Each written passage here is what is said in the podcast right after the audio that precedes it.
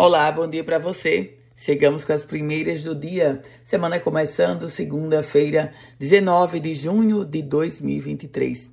Começo com a pauta policial, porque policiais militares do Batalhão de Choque prenderam três mulheres suspeitas de furtos de celulares em uma parada de ônibus no shopping Via Direta, na zona sul da capital Potiguar. E um padre foi condenado após usar um atestado falso da Covid-19 para faltar ao casamento que iria celebrar.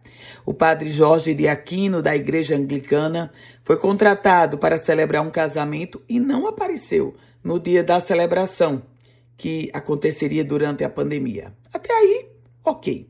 O problema é que, para justificar a ausência e tentar amenizar a frustração dos noivos, o padre apresentou um atestado da Covid-19 falso e foi condenado pela Quinta Vara Civil de Natal. Ele vai precisar pagar R$ 13.580 para cada noivo, R$ 1.000 de ressarcimento e ainda R$ 300 de multa. Isso tudo acrescido, claro, da correção monetária e de juros. Um detalhe: o padre ainda poderá responder a um processo criminal porque a documentação falsa apresentada por ele foi encaminhada ao Ministério Público. E o rompimento de uma tubulação da Caerne Ontem, na madrugada de ontem, no bairro Nordeste, interditou 11 casas sob risco de desabamento. De acordo com os moradores, a Caerne desligou o ramal 4 o ramal quatro horas depois. E olha só, a Escola Agrícola da Universidade Federal do Rio Grande do Norte abriu inscrições para 150 vagas em cursos técnicos subsequentes.